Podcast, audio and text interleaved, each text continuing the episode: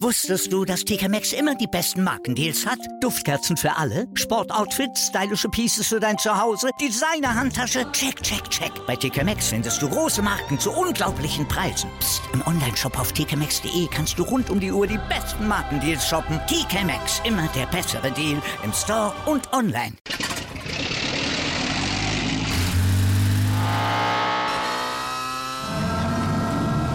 Von 0 auf 100.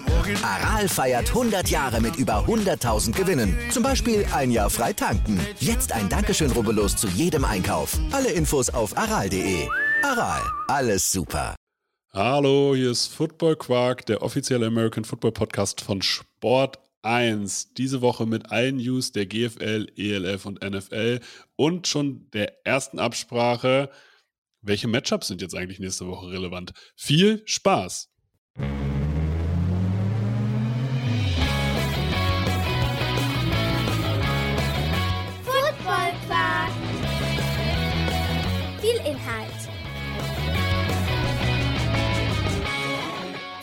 Masse.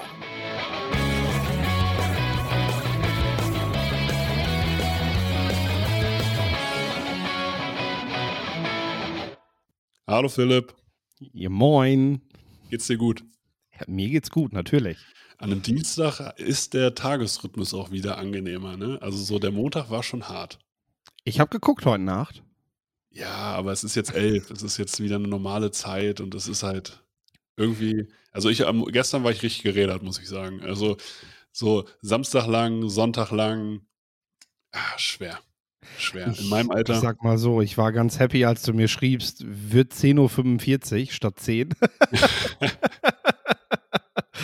Hatte ich da noch ein paar Minuten mehr Zeit. Ja. Ich habe gestern zwar einiges weggearbeitet, aber heute Morgen ist das jetzt quasi meine erste Handlung, äh, die Podcastaufnahme. So wie es sein sollte, ne? Erste Priorität Football Quark. Schweigen. Ey, wir, wir können ein bisschen was verkünden. Auch diese Woche gibt es natürlich wieder diese News-Folge. Es gibt wieder eine College-Folge. Wir machen auch für jedes Matchup weiterhin unsere Matchup-Folgen. Das sozusagen das Feedback, was wir darauf bekommen haben, war sehr, sehr cool. Deswegen werden wir das einfach weitermachen. Und es gibt eine Neuerung. Der Enrico Martini, ehemaliger Spieler der Dresden Monarchs und der Swarco Raiders, bekommt auch sein eigenes Football-Quark-Format. Wird aber eher Richtung Instagram Live gehen, Twitch Live, da müssen wir noch ein bisschen gucken. Nähere Informationen werden da aber noch veröffentlicht. Also wann das startet, wie das startet, mit wem das startet. Ähm, aber wir sind sehr, sehr happy, dass wir da auch weiteren Football-Quark-Kanal sozusagen wirklich mit Leben befüllen können und auch mit sehr, sehr coolen Inhalten befüllen können.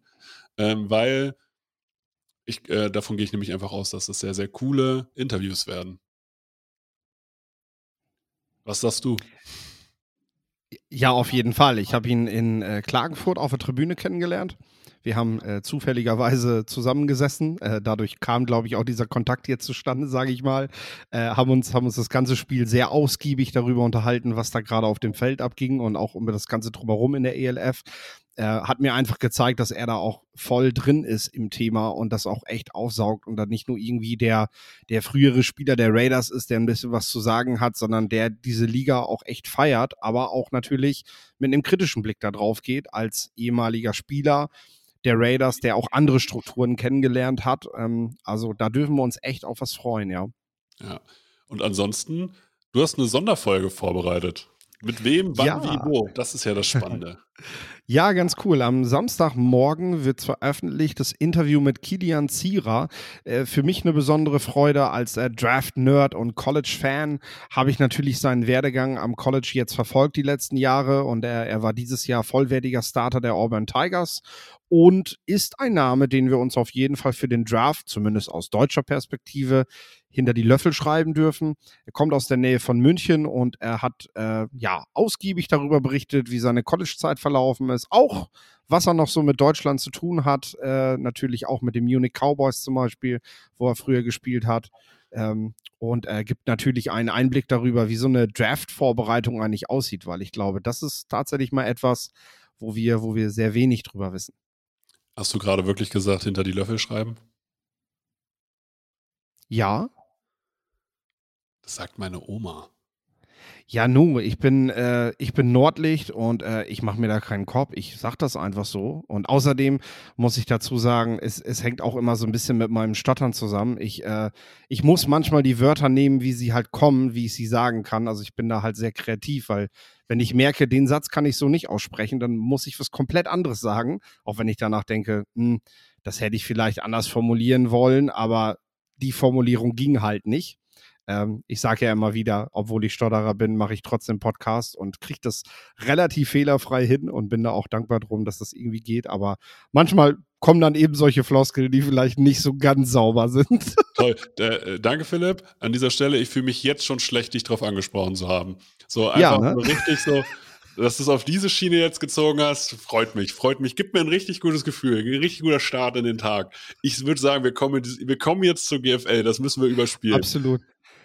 Nein, In ich sage auf jeden Fall, wenn Ja, du mich, wenn erzähl. du mich killen willst, musst du mit Dingen beginnen, wo ich ein Vokal zuerst sagen muss. Dann, dann habe ich verloren. Also das, Witzig. Also witzig in dem Sinne nicht lustig, sondern jetzt muss ich ja drüber nachdenken, äh, wie ich das hinkriege.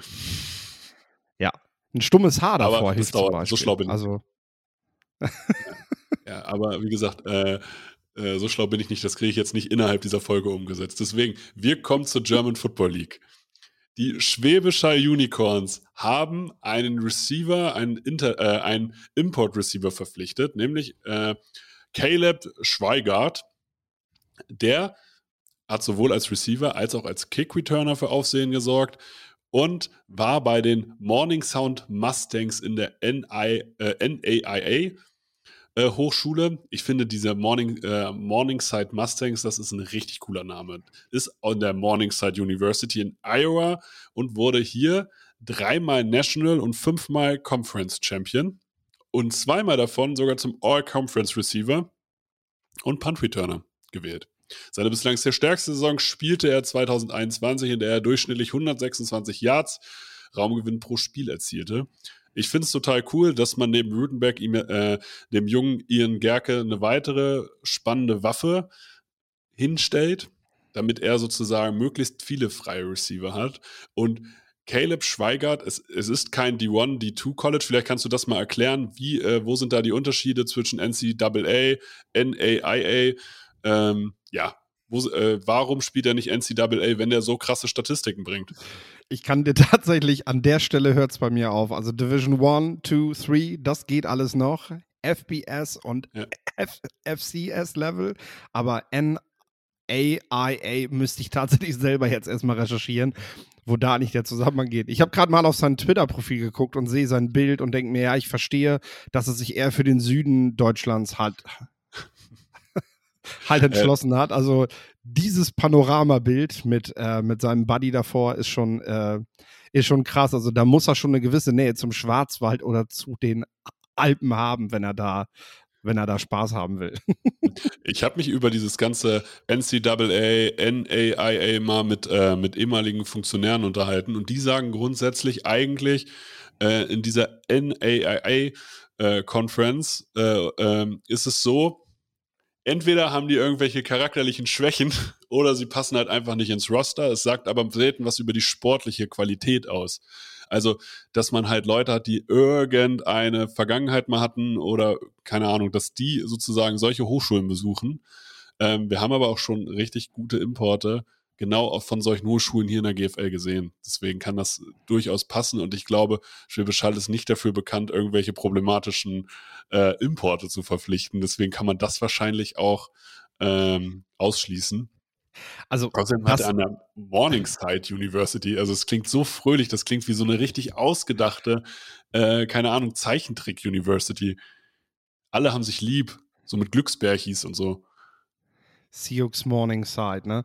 Ja, ähm, also ich sag mal so, nicht passen an ein NCAA College reicht ja auch schon, wenn meine Schulnoten nicht ausreichen. Und das ist ja so ein bisschen der Kritikpunkt genau. an diesem ganzen System mit College Football, dass du halt diesen Weg halt erstmal durchlaufen musst. Ähm, ich sag mal so, wir haben ehemalige Nationalspieler in der deutschen Nationalspieler, äh, äh, Nationalmannschaft, denen laut ein paar Interviews, die man so hört, würde ich jetzt nicht unbedingt zutrauen, dass sie diesen Weg hätten gehen können. Und äh, da ist es auf jeden Fall gut, dass NAIA College wie die Morningside University zu haben, um da eine Möglichkeit zu haben, diesen Weg zu gehen. Ich meine, äh, es gibt auch, es gibt auch einfach, ähm, ja, das geht ja noch nicht mal darum, dass man einfach nicht gut in der Schule ist. Es gibt auch einfach Menschen, die können zwar super krass Football spielen, oder ich habe es jetzt gerade bei Last Chance You gesehen, da ist jetzt einer dabei, der ist Autist ähm, und hat deswegen halt riesen Probleme an normalen Colleges und spielt deswegen an diesem Junior College, weil er dort einen Trainer gefunden hat, der anfängt, mit ihm dort eben zurechtzukommen, weil äh, der, der kann gar nicht in, einer, in, einem, in einem normalen Konstrukt arbeiten. Wenn du das als Trainer weißt, kann der vielleicht sogar später in der, in der höchsten amerikanischen Liga spielen, weil er einfach super spielt und mega stark verteidigt. Ähm, aber der schafft es halt nicht am College. Also das wissen wir halt nicht bei ihm, ne? was die Hintergründe sind, warum er, warum er dann eher an so ein, eine, eine Schule geht. Ich will damit nur sagen, es gibt natürlich, ja, mentale Probleme, die man vielleicht mal hat, aber es gibt auch einfach, äh, es gibt auch einfach Beeinträchtigungen, die man hat, äh, die, ja, für die du halt von Geburt nichts kannst. Äh, da sind wir wieder bei meinem Stottern, nein Quatsch, aber nee, auf aber jeden Fall also ist es so, das so. ist es ja wahrscheinlich eher. Also dass äh, sozusagen, dass da mal irgendeine Schulnote nicht gepasst hat oder ist einfach, vielleicht gibt es ja auch andere Gründe, Verbindungen zu Coaches etc. pp. Von daher würde ich da, ich würde da erstmal nicht zu viel reininterpretieren, weil die Statistiken und das ist das, was sozusagen belegbar ist, die sind krass. 126 Und du musst Yards. sagen, genau. Und du musst sagen, mit 5 Fuß 10, 170 Pfund ist er zwar niemand, der, der ein Profil von der National Football League besitzt, aber du siehst auch an Power 5 Colleges Receiver dieser Art. Also das ist nichts, was dich, durch, was dich durchs Raster fallen lässt, sage ich mal, wenn du nur, nur in Anführungszeichen 170 Pfund auf die Waage bringst. Ja. Deswegen, und das kann spannend werden. So ein Spieler kann spannend werden, der ist es gewohnt, auf viel Workload zu haben und das in Schwäbisch Hall in einer wirklich guten Organisation. Ich freue mich drauf. Bleiben wir quasi äh, bei den Unicorns, aber ergänzen das Ganze noch um alle anderen GFL-Teams, neben beispielsweise die Monarchs, ähm, die bieten nämlich alle gerade offene Trainings an. Das heißt, wenn ihr jetzt mit Footballspielen anfangen wollt, ist das vielleicht die perfekte Möglichkeit, ähm, entweder wenn ihr euren Standort gewechselt habt, um da irgendwie Fuß zu fassen, aber auch merkt, hey, ich bin eigentlich bin sportlich, äh, also ich bin ein Athlet, habe aber vorher Basketball gespielt, Handball gespielt, Fußball gespielt, möchte jetzt aber mal Football ausprobieren. Guckt einfach mal bei eurem GFL 1, 2 oder Regionalligisten vor Ort. Ähm, die bieten gerade alle offene Trainings an. Ähm, und das ist der perfekte Einstieg, um sofort äh, in so eine Organisation reinschnuppern zu können. Ich finde auch tatsächlich dein Hinweis, hey, ich habe mal Bock. Ähm, ich habe jetzt ja in den letzten zwei Jahren durch meine Tätigkeit öfter mal mit Spielern gesprochen, die die Möglichkeit haben, in die National Football League zu gehen, aus Deutschland und aus Österreich du hörst praktisch von allen dasselbe. Die sind nicht mit 12, 13 mit dem Ziel gestartet, ich will irgendwann Footballprofi werden, sondern die sind mit 15, 16, teilweise 17, sind die mit dem Kopf von einem, von einem, von einem guten Kumpel mitgenommen worden und der Trainer hat sich halt sofort in die verliebt, weil die halt krass athletisch waren. Die kommen meist aus dem Fußball oder so. Also es ist, es ist da tatsächlich auch nie zu spät. Wenn ihr das Gefühl habt, ihr kommt im Fußball vielleicht nicht weiter, und wollt es einfach mal mit einer, mit einer richtig krassen Sportart versuchen, dann geht mal zum Football und vielleicht stellt ihr fest, ey, ich habe hier Talente, die in mir schlummern, ähm, die hat im Football nie jemand wecken können und plötzlich bin ich äh, Starting Offensive Tackle der Auburn University. Das, sowas kann natürlich auf jeden Fall passieren. Ich selber wurde damals in der Fußgängerzone angesprochen. Also ich habe natürlich nie die äh, Ambition gehabt, irgendwie NFL zu spielen, aber zumindest GFL 1. Ähm, und ja, also da wurde man einfach angequatscht und gesagt, hey, komm mal da und da vorbei. Und dann war ich beim Probetraining und habe dann gesagt, ja, okay, hier bleibe ich, fertig. Also und so ist es ja ganz häufig. Also selbst wenn man nicht die Ambition hat, irgendwie zu sagen, ich mache das Ganze irgendwann professionell, kann man da auch einfach eine richtig gute Zeit verbringen. Ja, dann gibt es was Offizielles. Die, äh, das können wir hier schon sagen. Ab, wir haben Konkurrenz. Ab Mitte, ab Februar haben wir offizielle Konkurrenz. Äh, die GFL bringt nämlich ihren eigenen Podcast ab Mitte Februar raus und der wird moderiert von Thorsten Sell. Hier zuerst gehört bei Football Quark. Das wird in den nächsten Wochen veröffentlicht. Ähm, die GFL geht in eine Marketingoffensive. Das heißt, da wird jetzt immer mehr äh, im Laufe des Jahres kommen. Hier schon mal zum Start, Mitte, ab Mitte Februar, ein offizieller GFL-Podcast, moderiert vom ehemaligen Spieler äh, und Moderator Thorsten Sell. Ist das der richtige Schritt, auch wenn sie Konkurrenz sind? Ich habe mich tatsächlich gefragt, ob wir das machen können, aber äh, ich, ich weiß ja, was du damit zu tun hast, daher kann ich das schon nachvollziehen, dass, äh, dass wir das hier auch mal ansprechen und dass es da sicherlich auch mal den ein oder anderen Querverweis geben wird.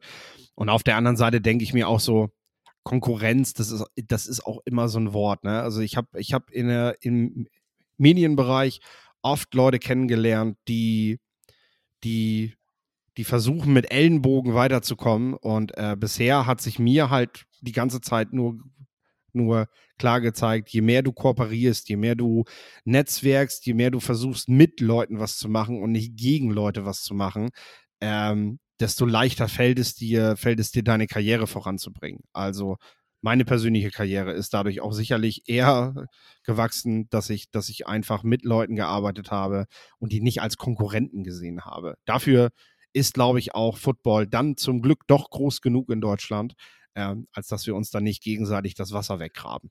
Also ich sehe, also ich sehe, was das Ganze angeht. Äh, deswegen hat Football Quark ja auch mal Podcasts eingeladen und vorgestellt.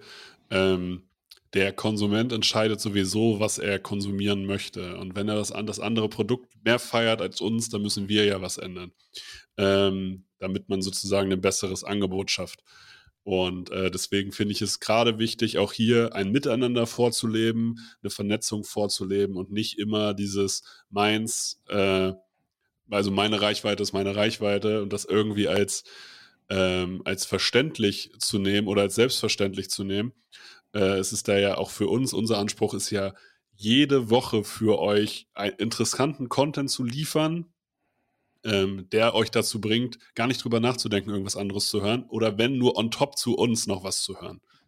Also es gibt ja natürlich gar keine anderen Podcasts. Denkt dran, es gibt nee, das ist okay. Nein, Nein gibt, alles cool, gibt, alles cool. Es gibt zig andere Podcasts, die können, die, sind, die machen auch alle einen guten Job. Ähm, aber wir freuen uns natürlich, wenn ihr Football Quark hört. So natürlich. ihr, ihr, ihr, dürft auch links und rechts andere Podcasts hören, aber äh, deswegen, ich finde dieses Klein-Klein und ich wäre, ich, äh, äh, ich würde immer auf Leute verweisen, wenn die einen guten Job machen, dann kann man darauf verweisen, habe ich also gar keine Schmerzen mit, selbst wenn ich die nicht kenne. In dem Fall kenne ich die Leute, die es machen äh, und da weiß ich, dass es gut wird, aber selbst wenn man mal nichts kennt, hm. wieso? Also Als, äh Neben Podcast dürft ihr natürlich auch Sachen lesen, vor allem von Philipp Forstner. Lesen bildet. Man muss nicht nur hören. gibt's auch, gibt's auch auf ganz vielen verschiedenen Plattformen. Äh, schaut euch da mal rein. Ich glaube, da kommen wir gleich auch noch zu zum Ende. auf jeden Fall. Kommen wir zur European League of Football.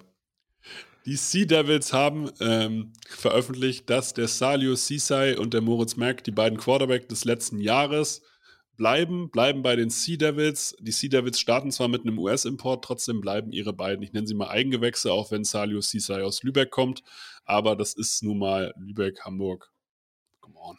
Also, das, also das ist so weit Eigengewächs, wie es halt in der ELF halt geht. Und ähm, deswegen kann man das, finde ich, so nennen. Und äh, freut mich, dass die beiden bleiben, weil ich halte beide für sehr talentierte Quarterbacks. Ja, es gibt, glaube ich, zwei Dann, Kriterien, die dafür sprechen, wenn ich das kurz sagen darf. Äh, Preston Hare äh, soll, so heißt es, verspätet ankommen. Ähm, das heißt, sie brauchen tatsächlich auch Cissay erstmal, damit sie überhaupt trainieren können. Ähm, der wird also den Quarterback-Room erstmal anführen, bis Preston Hare da ist. Und dann darf man bei Cissay auch nicht vergessen, der ist sehr athletisch. Ähm, mit dem kannst du auch noch weitere Dinge machen, als ihn einfach nur als Backup-Quarterback auf die Bank setzen. Also wir sehen vielleicht Wildcat-Formations äh, von von den Sea Devils nächstes Jahr. Wir sehen ihn vielleicht auch als klaren Wide Receiver. Er hat, glaube ich, sogar mal Defensive Back gespielt.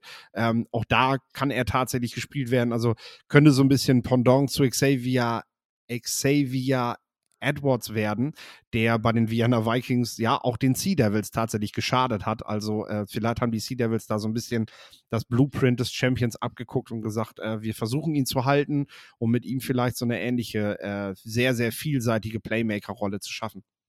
Dürfen wir gespannt sein. Ja, definitiv.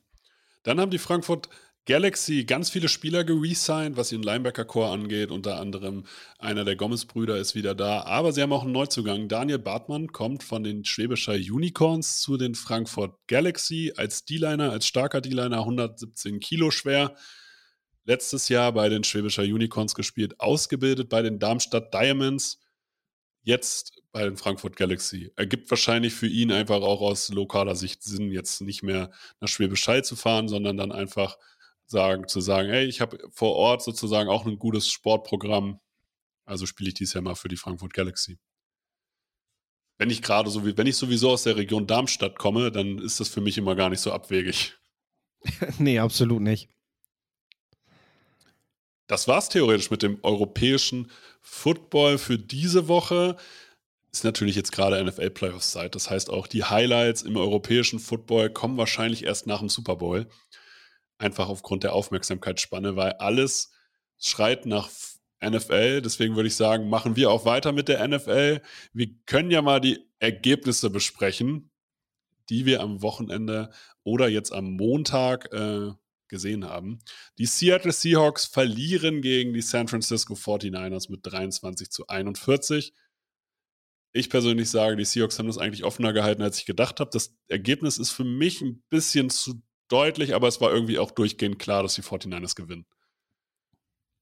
Ja, wir haben es ja in den Vorberichterstattungen eigentlich gesagt, die Seahawks sind einfach noch ein sehr junges Team. Äh, es fehlt wahrscheinlich auch ein Stück weit die Erfahrung, um, um dann eben über volle vier Quarter diesen Tanz mitzugehen mit den 49ers.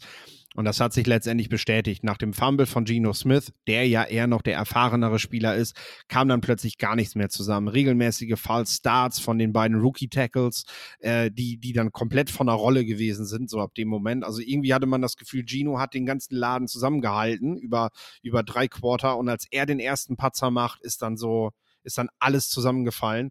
Und dann hast du halt mit den 49ers ein Team, was, was eindeutig ein Super Bowl Mitfavorit ist. Äh, die haben den Gegner dann da, da überrollt. Die haben dann nicht gewartet, gezögert, sondern die sind Drive für Drive, sind die über den Gegner hinweg, hinweg marschiert.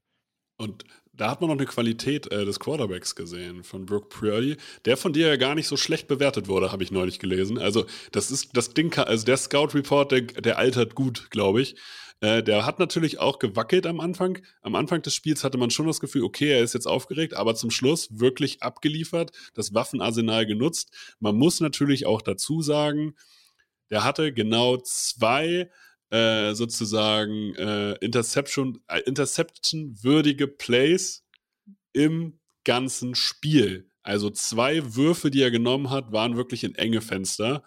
Ähm, das heißt, das System ist halt auch einfach richtig gut. Aber auch dieses System muss Play-by-Play -play umgesetzt werden. Und deswegen sämtliches Lob, was er hier als Siebtrunden-Pick kriegt, absolut zu Recht. Ja, du hast halt weiterhin gesehen, was Brock Purdy kann und was er nicht kann. Also bei tiefen Bällen ist er weiterhin instabil. Das muss er bei den 49ers nicht. Ich glaube, Shanahan hat das aber ein bisschen aus ihm rausgelockt am Anfang des Spiels, um, um die Seahawks damit so ein bisschen nach hinten zu treiben, um sie nicht zu nah rankommen zu lassen, so von wegen, hey, würdigt auch den tiefen Ball. Brock Purdy macht das zwar normalerweise nicht, aber heute haben wir das vor. Ähm, das war gelinde gesagt nicht glücklich, was er da gemacht hat. Hat er, hat er auch tatsächlich, obwohl doch, er hat wirklich Glück gehabt, muss man sagen. Ähm, ja, zu meinem Scouting-Report von Brock Purdy. Das ist natürlich toll, dass du jetzt im Nachhinein guckst und sagst so, hey, lag ich tatsächlich nicht falsch. Ich war auch ehrlich gesagt ein bisschen darüber überrascht, dass ich ihn so eingeschätzt habe. Er hatte es selber gar nicht mehr auf dem Schirm.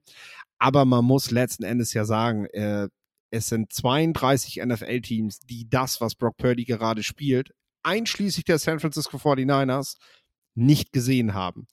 Und deswegen muss ich mich jetzt auch nicht hinstellen und sagen, aber ich habe das gesehen oder irgendwer braucht sich darüber schämen, dass er, dass er, dass er das nicht gesehen hat, genauso wie 32 Scouting Departments. Ich muss solche Entscheidungen auch nicht treffen und werde, werde dafür bezahlt. Und für mich ist das natürlich auch leichter, dann vielleicht mal eine Prognose abzugeben, die ähm, ja also ich sag mal, ich habe ich hab, ich hab viele Misses, vor allem auf Quarterback. Das ist jetzt mal ein Hit, das ist schön, den feiere ich. Ähm, aber auf der anderen Seite finde ich halt wirklich, 32 NFL-Teams haben das nicht kommen sehen. Was der Junge macht, ist sensationell. Egal, was der ab jetzt noch macht. Und wenn er nie wieder NFL spielt, ab heute, ist das sensationell mit dem 262. Pick, solche Nummern abzureißen. Kommen wir zu den Jaguars. Die haben gegen die Chargers gespielt und dann auch gewonnen mit 31 zu 30. Sie haben ein, das dritthöchste Comeback in der Playoff-Geschichte in der NFL hingelegt, das größte in Jaguars History. Ähm, die Chargers haben 27 zu 0 geführt vor der Halbzeit. Äh, ich persönlich bin beim 27 zu 0 ins Bett gegangen, bin morgens aufgestanden und dachte mir, what the fuck.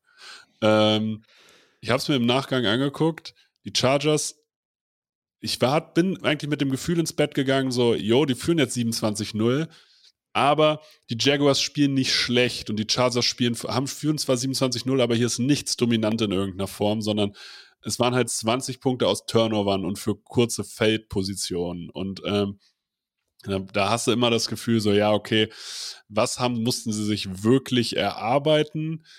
Und großen Respekt an die Jacksonville Jaguars. Trevor Lawrence hat die erste Halbzeit Fehler gemacht, aber auch manche Sachen waren halt auch doppelt getippte Bälle und so weiter. Das finde ich jetzt. Und Santa Samuels, äh, also die zweite, der zweite Pick ist für mich eine Pass Interference, oder müsste man zumindest mal drüber reden. Ähm, aber Trotzdem, die Jaguars sind im Game geblieben. Und da muss ich sagen, das ist für mich der größte Unterschied. Einmal Trevor Lawrence hat es super gelöst, aber ich glaube, Justin Herbert hätte das auch gut gelöst. Der größte Unterschied ist für mich das Coaching. Doug Peterson hat den Laden da im Griff und hat ihn zusammengehalten. Und Brandon Staley, ähm, ich habe es schon bei Twitter gedacht, ist der Typ noch tragbar? Es schlagen jetzt natürlich alle auf Lombardi ein. Und da mache ich auch mit. Also was der sozusagen, äh, ich finde, der holt nicht das Maximale aus diesem Personal raus, ähm, man weiß, dass die, man hat nicht die schnellsten Receiver, aber ein Keenan Allen ist zumindest jemand, der dir immer einen First Down bringt. Aber dieses kontrollierte Risiko äh, Early Downs gelaufe da im zwei, in der zweiten Halbzeit, ja, das braucht halt kein Mensch, gerade in der jetzigen NFL. Hältst du damit Mannschaften im Game, die sich so stückweise dann an dich ranrobben? Und äh, wenn du nicht in der Lage bist, halt lange Drives zu spielen, dann, also weil laufen konnten sie nicht, und ähm, da muss ich halt sagen, ich, natürlich, das Speed-Element durch Mike Williams hat gefehlt. Ähm, deswegen, man muss Lombardi kritisieren, aber man muss auch Staley kritisieren, weil der hat die Starter in der letzten, äh, im letzten, äh, in der letzten Woche des, der Regular Season spielen lassen und Mike Williams verletzt sich. Das Speed-Element, der große, der große Body-Receiver, den sie haben, ähm, der verletzt sich unnötig in einem Spiel, wo es um nichts mehr geht. Ähm, und als Head Coach bist du auch dafür, bist du auch auf die Ausrichtung, äh, bist du für die Ausrichtung verantwortlich und kannst dir nicht so ein Spiel so entgleiten lassen. Das heißt, Staley und Lombardi sind für mich hier, also Lombardi, es gibt keinen Grund, den für nächstes Jahr noch zu verpflichten und auch bei Staley. Es sind schon Coaches für weniger rausgeflogen. Ja, also es wird auf jeden Fall Trainerwechsel geben. Das haben die Chargers ja auch schon. Das sind ja schon keine Rumors mehr. Aber an Staley wird, wird, wird man festhalten.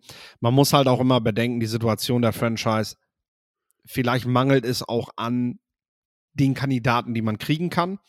Äh, ich sage ganz ehrlich, bevor ich jetzt irgendeinen gehypten Offensive Coordinator hole oder Defensive Coordinator, der neue Head Coach wird bei den Chargers, kann ich auch an Brandon Staley festhalten, weil bei dem weiß ich wenigstens, was ich kriege. Der hat den Laden zumindest zusammengehalten. Ähm, und äh, Jim Harbour hat bereits beschlossen, dass er an der University of Michigan bleibt. Also der Kandidat ist definitiv schon mal weg.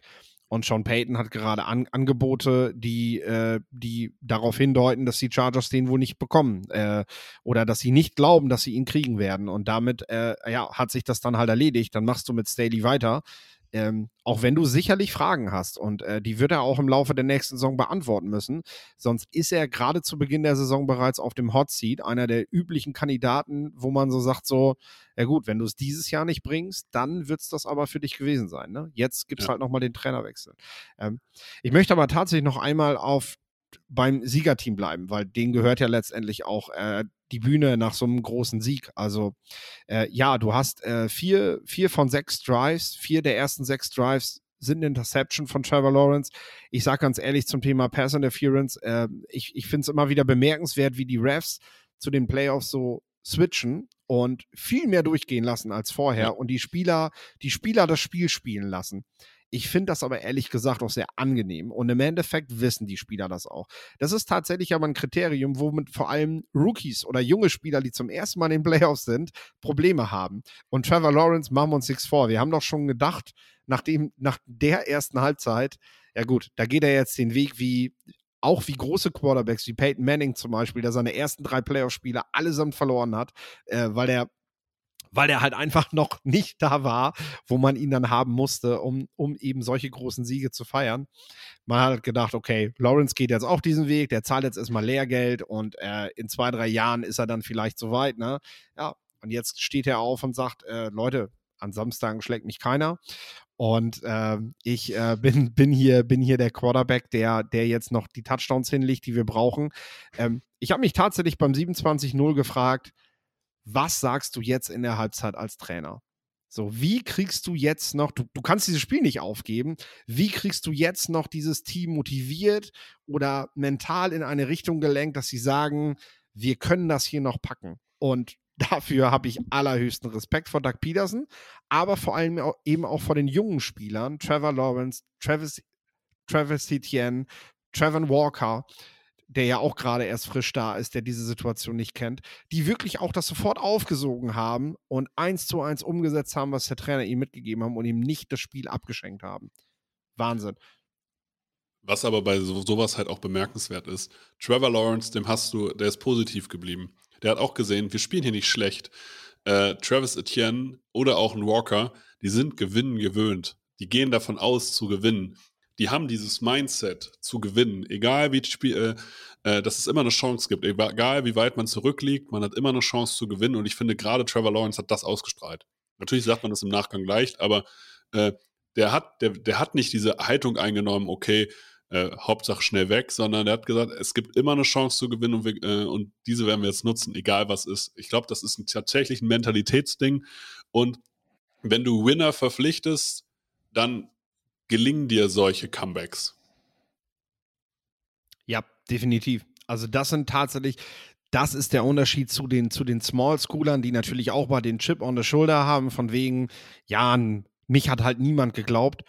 Aber dieses Mindset einfach, Trevor Lawrence hat an seiner, hat in seiner ganzen College-Karriere zwei Spiele verloren. So. Der hat bis, bis weit in sein zweites College-Jahr nicht ein einziges Spiel verloren. An seiner Highschool nie. Nie der, der wusste gar nicht, wie das ist, von einem Footballfeld zu gehen als Verlierer. So, und das macht ja was mit dir. Und genau das Mindset, was du sagst, das hat er. Also nach vier Picks in deinem allerersten Playoff-Spiel nicht einfach da zu sitzen wie so ein Häufchen und zu sagen, ey, heute, heute habe ich einfach einen schwarzen Tag, heute geht gar nichts zusammen und ich, am besten gebe ich nur noch Handoffs ab und, oder mache irgendwelche kurzen Pässe, weil ja. bevor es noch schlimmer wird, haben wir alles schon erlebt. Auch in den Playoffs haben wir Quarterbacks, große Quarterbacks gehabt, bei denen genau das plötzlich passierte, die wirklich eine Blockade hatten. Lawrence hatte die nicht und deswegen, um das schon mal vorwegzunehmen auf das nächste Spiel, ich bin gespannt auf das Spiel gegen die Chiefs, weil das macht was mit einer Mannschaft. So ein Erfolg macht was mit einer Mannschaft. Kommen wir vorher zum Spiel der Miami Dolphins gegen die Buffalo Bills. Die haben 31 zu 34 verloren. Die Bills haben gewonnen, sind ihrer Favoritenrolle vom Ergebnis her gerecht geworden, aber wir haben, die Dolphins haben es sehr, sehr knapp gehalten. Und man hat das Gefühl gehabt, so, okay, wir hätten hier einen richtigen Quarterback, dann äh, wäre das hier eine andere Nummer. Die Bills haben Fehler gemacht. Die Bills haben gewirkt, als, also haben schlagbar gewirkt. Natürlich ist es eine Qualität, dann auch zu sagen, okay, am Ende des Tages gewinnen wir das Spiel, im Vergleich zu den Chargers. Aber, äh, aber man sollte nicht zu oft in so eine Situation kommen. Ich sage, gegen ein richtiges Top-Team gewinnen sie das Spiel nicht mehr.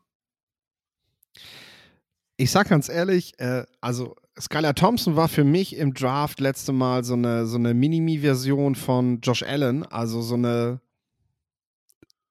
der, der hat tatsächlich Veranlagungen, die ihn befähigen könnten, in der NFL ähnlich Fuß zu fassen. Und er hat es tatsächlich ja auch nicht schlecht gemacht. Also er ist ein mobiler Quarterback, er hat einen guten Arm und ähm, ihm mag sicherlich noch vieles auch in der Praxis fehlen. Er hat an Kansas State gespielt, aber äh, das war tatsächlich nicht eines dritten Quarterbacks würdig. Also er ist da tatsächlich die nächste Überraschung. Klar, Brock Purdy steht da über, über, über jedem, aber Skylar Thompson hat auf jeden Fall überrascht. Und Buffalo, ey, also Josh Allen muss eine gehörige Schippe drauflegen, wenn er, wenn er, wenn er gegen die Bengals nicht verlieren will. Denn äh, das war, das war durchweg kein gutes Spiel von ihm. Das muss man so sagen. Kommen wir zum Spiel der Giants gegen die Vikings. 31 zu 24 Sieg der Giants. Wir haben es vorausgesagt. Und Daniel Jones hat abgeliefert. Und ich muss ja, da, da muss man tatsächlich auch wieder das Thema Coaching aufrufen. Es tut mir echt leid, aber was holt Brian Dable aus diesem Team, aus diesem, ja, aus diesem Masse an Talent? Daniel Jones und Barkley wirken wie ein legitimes Duo. Und ich meine, Daniel Jones mit seinen, mit seinen Lauffähigkeiten, Der sah aus wie, ich habe den Vergleich mit Vince Young gesehen. Ähm, ja, das natürlich müssen, Ja, haben die ja. Vikings auch dazu geführt, dass er aussah wie Vince Young, ne? Aber come on, so Daniel Jones hat abgeliefert und wahrscheinlich jetzt dafür gesorgt, dass sie ihn bezahlen müssen, zumindest mit dem Franchise-Tag. Ja, definitiv. Also die können Daniel Jones nicht abgeben jetzt. Nicht nach der Vorstellung. Und ähm, beziehungsweise nicht nach der Saison. Und ich sag ganz ehrlich, also wenn wir, wenn wir, wenn wir alle, alle Leistungen zusammennehmen und Trevor Lawrence hat natürlich einfach eine erste Halbzeit gespielt, die zum Vergessen war. Also kannst du, kannst du ihn nicht mit da in die Riese. Ich weiß nicht, wie du das siehst, aber war Daniel Jones der, der beste Quarterback an diesem Wochenende? Dak Prescott? Prescott gestern, ja, ja, äh, hat, hat sehr, sehr stark gespielt. Aber ich sag mal, gut, gut, bei Prescott erwarte ich das ein Stück weit. Das war eher so ein Moment, so, wo ich sagte, so, ja, da haben wir jetzt mal den Prescott gesehen, den wir das ganze Jahr hätten sehen wollen. So dieses, ich laufe auch mal mit dem Ball, ich traue meinem Knie, ne? Alles, was so dazu Ja, ja, gehört. aber definitiv. aber gebe ich dir recht, ja, war, war auch stark, war auch stark. Aber das ist ja der Punkt. Daniel Jones als, ja, aber das ist ja der Punkt. Daniel Jones als Minimum zweitbesten Quarterback in der ersten Playoff-Runde zu bezeichnen. Wer hätte das denn gedacht? Also jetzt mal im Ernst. So, Nee, niemand. definitiv nicht. Deswegen. Und die, die Frage ist, woran hat es gelegen? Also die Vikings haben keine Antworten gefunden auf äh, ja, die Vorschläge, die die Giants gemacht haben. So kann man es ja sagen. Und ähm, ja, hier sieht man, was, was Regular Season Records auch wert sein können, wenn sie so entstehen wie bei den Vikings.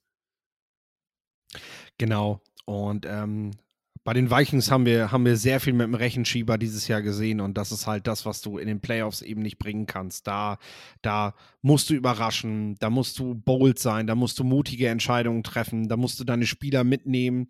Und das war von der Körpersprache weder von einem Quarterback, von dem ich eine andere Führungsspieler-Mentalität in so einem Spiel sehen möchte, noch vom Headcoach, der sich hinter seinem, hinter seinem, hinter seinem Clipboard zurückgehalten hat, äh, war da, war da von der Körpersprache irgendwas, was dafür sprach.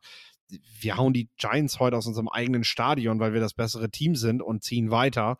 Nee, das war sehr, sehr zahnlos tatsächlich und äh, macht auch tatsächlich nicht gerade Hoffnung für die Zukunft. Also die Vikings haben so knapp viele Dinge geschafft, dass du halt auch nicht, also sag mal, wenn ich jetzt gerade tippen müsste, welches Team am ehesten nächstes Jahr nicht wieder in den Playoffs ist, dann sind das für mich die Vikings. Ja, definitiv. Also man muss ja bei diesen, bei diesen Statistiken auch immer sehen, bei so viel One- äh, One-Score-Games, die man halt gewinnt, das kann auch mal in die andere Richtung gehen, weil das gleicht sich im Laufe von fünf Jahren eigentlich immer aus in irgendeiner Form. Also kann es nächste Saison komplett unterschiedlich sein. Die Vikings gehen nicht mehr 13 und 4, sondern, keine Ahnung, 7 und 10. Das kann genau so passieren. Aber erstmal müssen wir hier New York feiern. Die Giants sind wieder wer. Man darf jetzt gespannt sein. Auch man darf auf die Free Agency gespannt sein. Also, weil New York zieht immer Leute eigentlich.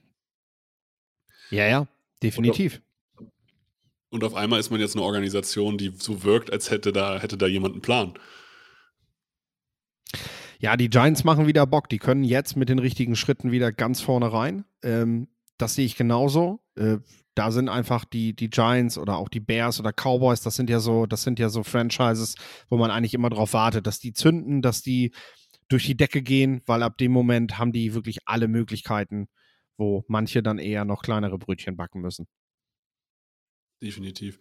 Ich würde sagen, wir kommen zum Spiel der Ravens gegen die Bengals. Die Ravens gegen Bengals 17 zu 24 für die Bengals durch einen 98-Yard-Touchdown von Sam Hubbard und einen Forced Fumble von Football Quark Guy Logan Wilson. Wie ist es dazu gekommen? Ravens Defense hat mir sehr, sehr gut gefallen, aber die Bengals haben eine Winner-Mentalität. Ja, ganz bitter tatsächlich für Baltimore und wieder so ein Herzschlagfinale für die Cincinnati Bengals. Ich meine, das war zwar 11, 12 Minuten Verschluss, aber die Ravens haben darauf nicht mehr geantwortet, weil eben Tyler Huntley auch der Quarterback war. Ich lege mich da auch fest. Ich will nicht sagen, dass Lamar Jackson äh, zurückgezogen hat, weil er diese Vorverletzung hatte. Aber wenn du ein angerissenes Kreuzband hast und du hast keinen Vertrag im nächsten Jahr, dann spielst du nicht. Robert Griffin hat es Ja. auch öfter gesagt während der Berichterstattung er hat damals, es war sein Rookie-Jahr, er hat gespielt und machen wir uns nichts vor, das hat ihm seine Karriere gekostet, dass ihm da das Bein einfach dann plötzlich weggebrochen ist und ihm alles auseinandergeflogen ist. Ähm, Lamar Jackson muss das nicht riskieren, weil er weiß, er wird nächstes Jahr einen guten Vertrag kriegen. Und das haben sich die Ravens selber zuzuschreiben. Sie haben ihren Franchise-Quarterback nicht den Respekt gezollt, den er verdient. Das ist meine Meinung tatsächlich. Ich finde, Lamar Jackson hat dieses ja. Geld verdient, was er fordert. Und äh, dafür haben sie jetzt die Quittung bekommen. Und zwar ein frühes Playoff aus mit einer Mannschaft, mit der du hättest weit kommen können. Ja, also auf jeden Fall mit einer Defense, mit der du weit kommen kannst. Und mit Lamar Jackson, meiner Meinung nach, gewinnst du dieses Spiel. Natürlich, bei, bei, bei dieser Vertragsgestaltungssache musst du bei Lamar Jackson immer sehen, äh, einen Joe Burrow kannst du wahrscheinlich auch zu den Chargers stellen, er funktioniert. Für Lamar Jackson musst du alles drumherum aufbauen, damit er so funktionieren kann. Aber dann ist er halt der Spieler, der wahrscheinlich das individuellste Mindset, äh, äh, also Skillset hat, nicht Mindset hat, äh, also das individuellste Skillset hat von allen Quarterbacks. Und dann kann er eine richtige Waffe sein. Und er, sie hätten ihn bezahlen müssen. Jetzt sowieso. Und an seiner Stelle es ist verständlich, dieses Risiko nicht einzugehen, weil wofür? Für wen willst du dieses Risiko eingehen? Für eine Franchise, die dich nicht bezahlen wollte? Ja, und ganz klar, das sei nochmal gesagt, das ist kein Quarterback, der hier zurückzieht, der sich schonen will. Wir reden nicht von Lama Jackson, der gesund ist und gesagt hat, ich will mich hier nicht verletzen.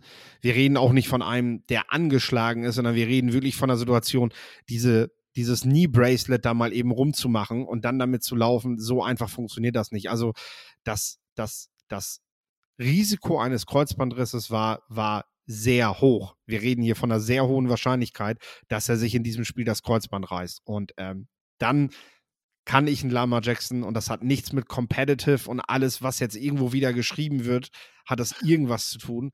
Äh, der, Junge, der Junge hat vollkommen recht gehabt, hier nicht aufzulaufen. Hm. Was sagst, du, was sagst du zu den Bengals?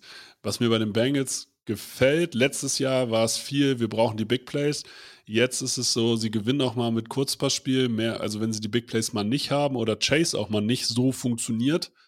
Also man kann auch mal einen dreckigen Sieg holen. Man, man ist nicht nur die Comeback-Maschine, sondern man kann auch und äh, die Big Play-Maschine, sondern man kann auch mal mit konsequenten Quarterback-Play, mit konsequentem Set-Play Spiele in, äh, zum Sieg bringen. Das ist, finde ich, eine Erweiterung. Trotzdem muss ich sagen, ja, die müssen auch die, auch die Bengals müssen eine Schippe drauflegen. Ja, also ich, ich glaube tatsächlich, dass es im nächsten Spiel bei beiden Teams, die spielen ja gegen die Bills, eine Antwort gibt. Ähm, dass wir, dass wir dann auch mehr sehen von beiden Mannschaften. Ich glaube, auch die Bengals haben sich das schon relativ leicht vorgestellt. Wenn jetzt Lama Jackson nicht spielt, es stand relativ früh in der Woche fest, ähm, na, dann nimmst du den Gegner vielleicht auch nicht so ernst. Dann kommt dazu, dass sie natürlich jetzt einige Ausfälle in der Offensive Line haben. Das wird man jetzt über die Woche ja. mal verfolgen müssen. Ähm, aber momentan haben sie wirklich das Element der Variabilität. Also sie haben einfach die Möglichkeit, nicht immer nur das zu spielen, was sie am besten können, sondern eben dann auch mal so ein Spiel wie gegen Baltimore einfach zu verwalten, was sie vorher nicht unbedingt konnten. Ähm, das ist zum Beispiel ein Kriterium, was ich bei Buffalo noch gar nicht sehe, wenn es darum geht, nächste Woche äh, wirklich einfach mal ein Spiel zu Ende zu spielen. Ähm, das fehlt mir bei denen, weil äh, da geht es doch eher um Playmaking. Ähm, da hat Cincinnati ihnen tatsächlich was voraus, wenn sie das jetzt mit der wackelnden Line eben weiterhin umsetzen können. Das ist nämlich die große Frage. Sonst hat man das gleiche Problem wie letztes, äh, letztes Mal und ich würde nicht mit drei Backup-O-Linern äh, zu den Buffalo Bills fahren wollen. Nope. Muss man ganz klar sagen. Aber kommen wir zum Spiel. Dallas Cowboys gegen die Tampa Bay Buccaneers. Die, Temp äh, die Dallas Cowboys gewinnen hier 31 zu 14. Dak Prescott mit einem starken Spiel, die Dallas Cowboys wirklich auch dominant. Das kann man so sagen. Aber auch da Preview anhören. Wir haben gesagt, die Dallas Cowboys bestimmen, wie dieses Spiel ausgeht. Sie haben in dem Fall einfach sozusagen, es war das Best-Case-Szenario, würde ich so würde ich es einfach nennen. Und die Bucks hatten ja die Probleme der Regular Season. Also es gab zu Beginn ein Abtasten. Das, was ich von Dallas auch irgendwie erwartet habe, mit einem Headcoach wie Mike McCarthy, äh, wir, wir kommen jetzt erstmal in die Playoffs rein. Und äh, ich glaube, es hat, es hat lange im ersten Quarter gedauert, bis wir den ersten vollständigen Pass von einem der beiden Quarterbacks gesehen haben. Also äh, ich habe tatsächlich den Manning-Cast gesehen zum Spiel ähm, und äh, die beiden, ja, die beiden haben sich auch gefragt, haben wir jetzt schon einen vollständigen Pass gesehen? So, ja, irgendwie nicht ja. Peyton, oder? Nee, wirklich nicht. Weiß ich nicht, was das hier ist, ne? Prescott gegen Brady und äh, es kam einfach nichts zustande. Ja. Aber sie haben auch beide total vorsichtig gespielt. Das haben sie dann auch direkt gesagt. Äh, dass das wirklich mit einer angezogenen Handbremse war. Und dann öffnete sich das, dann bekam Dallas das Selbstvertrauen, zwei, drei Plays, ein paar schöne First Downs und dann kam sie in den Rhythmus und den haben die Bugs halt nie gefunden in, in diesem Spiel, also wirklich nie. Ähm, ja, und dann war das Ding auch relativ schnell gelaufen. Dallas hat das entspannt nach Hause gebracht. Die haben diese Mittel dann halt, die die Chargers dann vielleicht im letzten Spiel gegen Jacksonville nicht hatten. Dallas hat dann die Mittel, eine Führung mit zwei Possessions, drei Possessions, letztendlich waren es ja sogar vier, äh, dann auch gemütlich nach Hause zu bringen, weil du damit Sieg Alien mit Tony Pollard, mit einer hervorragenden Offensive Line einfach dieses Spiel zu Ende bringst. Kommen wir zu den zukünftigen Matchups in der nächsten Woche, wofür es immer eine Folge geben wird. Das heißt, wenn ihr diese Folge gehört habt jetzt hier im Newsbereich, äh, werden wir jetzt über Mittwoch, Donnerstag, Freitag diese Folgen platzieren und ihr könnt euch jeden Morgen um 6 Uhr freuen, mindestens eine neue Folge zu haben. Es kommen jetzt nächste Woche Jaguars gegen Chiefs, Giants gegen Eagles, Bengals gegen Bills, Cowboys, also Dallas gegen die 49ers. Welches ist dein Lieblingsspiel? Ist eine gute Frage tatsächlich. Ah, ich glaube, also ich habe so ein bisschen das Gefühl, dass Jaguars Chiefs interessanter wird, als viele das vielleicht vor ein paar Wochen noch gedacht hätten. Ja, also das glaube ich, das kann spannend werden, aber ich muss leider mit Bengals Bills gehen. Ich glaube, das Spiel kann richtig, richtig cool werden, auch wenn es letzte Woche eigentlich, wenn man beide Leistungen der Mannschaften an sich anguckt, nicht so aussieht. Aber das Potenzial ist einfach da und das gefällt mir. Wir haben aber noch ein paar NFL-News. John Matchy macht Fortschritte und erholt sich von seiner Leukämie-Erkrankung. Das ist, so, sowas ist immer positiv. Also muss man ganz klar sagen. Genau, das sollten wir auf jeden Fall noch erwähnen. Die Cardinals haben einen neuen GM. Monty Ossenford von den Tennessee Titans. Interessant also, deshalb, weil sie damit aus dem Rennen für Sean Payton sind, oder? Ja, tatsächlich. Also äh, Sean Payton wird seinen GM mitbringen. Wenn du jetzt einen GM benennst, deutest du damit sehr offensichtlich an, dass du dich mit Payton nicht mehr beschäftigst. Äh, Sean Payton hat jetzt auch, das finde ich tatsächlich auch relativ fair, äh, öffentlich bekannt gegeben, er hat mit dem Saints GM und mit dem Saints Owner gesprochen und die einfach gefragt, ey, ganz ehrlich, für was lasst ihr mich denn eigentlich ziehen? Weil ich muss den Teams das ja auch irgendwo sagen, wenn die mit mir verhandeln, ob das realistisch ist. Und die Saints haben halt gesagt, ein später bis mittlerer First Rounder. Das ist das, was, was die halt ansetzen. Ähm, sonst wird er die Freigabe nicht kriegen. Und äh, wenn wir jetzt gucken, die Texans sind im Rennen, die Denver Broncos sind im Rennen, die Carolina Panthers sind im Rennen, dann haben die Broncos kein First Round in diesem Jahr, sondern nur im nächsten Jahr. Dann haben die Panthers das Problem, dass die Saints, glaube ich, alles wollen, aber Sean Payton nicht in der eigenen Division sehen wollen. Ja, und jetzt haben wir plötzlich die Houston Texans, die gute Chancen haben, mit ihrem Nummer 12 Pick äh, Sean Payton zu landen. Also ich bin gespannt, was da die nächsten Tage passiert. Also wenn es ein mittlerer wird und äh, also die Houston Texans sollten hier ihren, zwölf, äh, ihren zwölften Pick auf jeden Fall setzen. Weil sie haben auch in der Zukunft noch genug Picks und genug Munition. Es ist, es ist eine krasse Nummer. Sie brauchen aber für den Uptrade an 1, brauchen sie nicht den zweiten First Rounder. Also das glaube ich tatsächlich nicht dass die Bears sich das so teuer bezahlen lassen, zumal die Bears die Möglichkeit haben, noch ein zweites Mal runter zu traden. Das ist ja tatsächlich eine Option. Du kannst mit den Texans erstmal den Deal an eins machen und dann an zwei sagen, okay, warten wir ab, welchen Quarterback die Texans ziehen. Wer möchte den zweitbesten? Dann ne, gehen wir nochmal in die Verhandlungen und sammeln dann halt erst die richtig großen Draftpicks ein.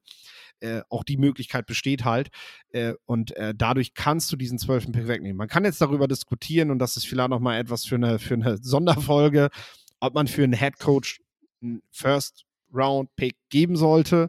Auf der anderen Seite sage ich zumindest, die Texans haben in den letzten Jahren wenig Glück gehabt mit ihren Entscheidungen und dieses Paket Peyton, Fanjo und Ryan Pace könnte die Texans tatsächlich in einer Division, in der mit Trevor Lawrence gerade ja der Shooting Star spielt, ähm, wenn, wir, wenn wir von letzter Woche reden, können die Texans da sehr schnell mit in die Spitze kommen und äh, mit Jacksonville praktisch die, die Division zurück, zurückerobern.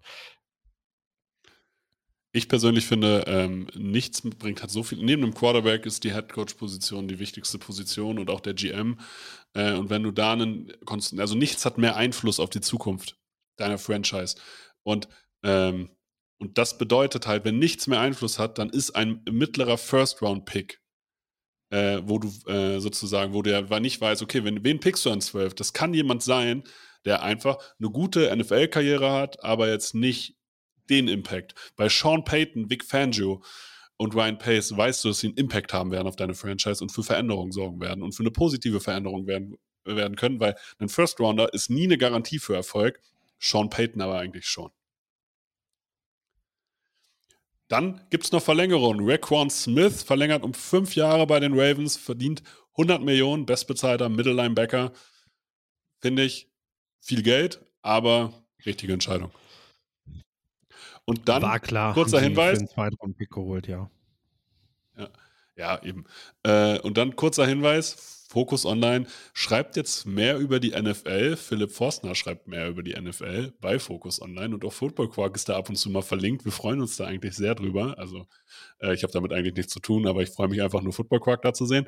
Deswegen der Hinweis: Wenn ihr mehr NFL-Content lesen wollt, neben Touchdown 24 und, äh, und Spox, was man wahrscheinlich so nutzt, könnt ihr auch vermehrt jetzt auf Focus Online gucken, weil die steigen da richtig doll ein in das NFL-Business.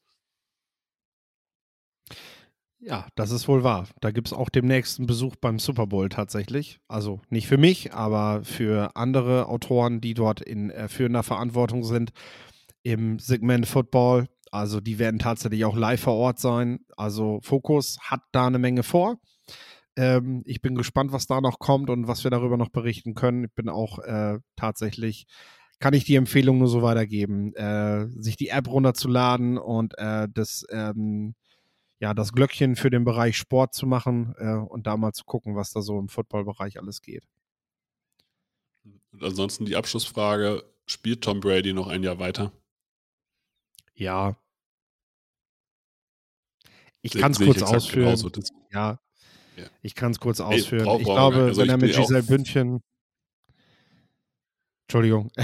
Also ich, ich, ich glaube, wenn er mit Giselle Bündchen noch verheiratet wäre, dann wäre es was anderes, weil er jemanden hätte zu Hause, äh, die ihm sagt, Mensch, komm doch nach Hause, das hat nicht funktioniert. Ähm, Tom Brady wird den Weg gehen, den äh, viele große Quarterbacks vor ihm gegangen sind. Er wird irgendwann, werden wir alle froh sein, dass er das Feld verlässt, äh, weil du dir das nicht mehr mit ansehen kannst.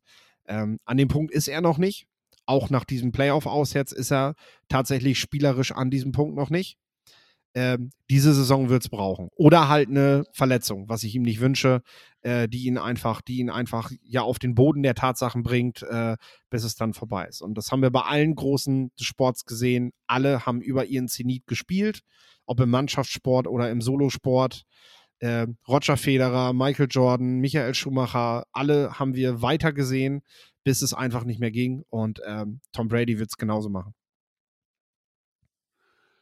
In diesem Sinne, wenn euch diese Folgen gefallen, äh, liked uns auf unseren Social Media Kanälen, teilt alle unsere Folgen, die wir machen, teilt sie auch gerne bei WhatsApp oder so an Leute, die es interessieren könnte. Wir freuen uns da sehr drüber. Mir war es ein Blumenpflücken. Das letzte Wort hat wie immer Philipp. Freut euch auf die vier Playoff-Vorschauen zu den Divisionals. Wusstest du, dass TK Maxx immer die besten Markendeals hat? Duftkerzen für alle, Sportoutfits, stylische Pieces für dein Zuhause, Designer-Handtasche, check, check, check. Bei TK Maxx findest du große Marken zu unglaublichen Preisen. Psst. im Onlineshop auf tkmaxx.de kannst du rund um die Uhr die besten Markendeals shoppen. TK Maxx, immer der bessere Deal im Store und online. Wieder live von ihrem Toyota-Partner mit diesem Leasing-Auftakt. Der neue Toyota Jahreshybrid. Ab 179 Euro im Monat. Ohne Anzahlung. Seine Sicherheitsassistenten laufen mit. Und ja, ab ins Netz mit voller Konnektivität. Auch am Start die Toyota Team Deutschland Sondermodelle. Ohne Anzahlung geht's in die nächste Runde. Jetzt los sprinten zu Ihrem Toyota-Partner.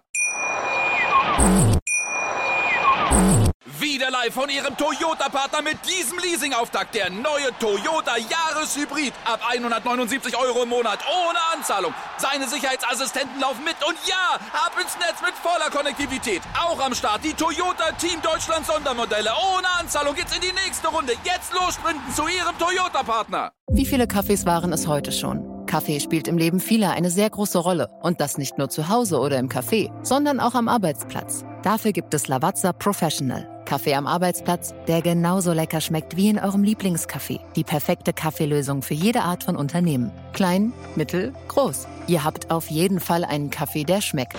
Die richtige Motivation für eure Arbeitstage. Alle Infos zu Lavazza Professional findet ihr auf lavazzapro.de mit allen Kaffeelösungen für euer Büro.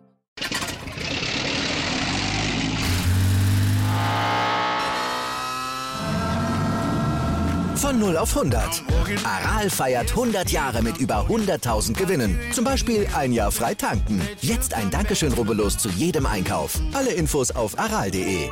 Aral, alles super.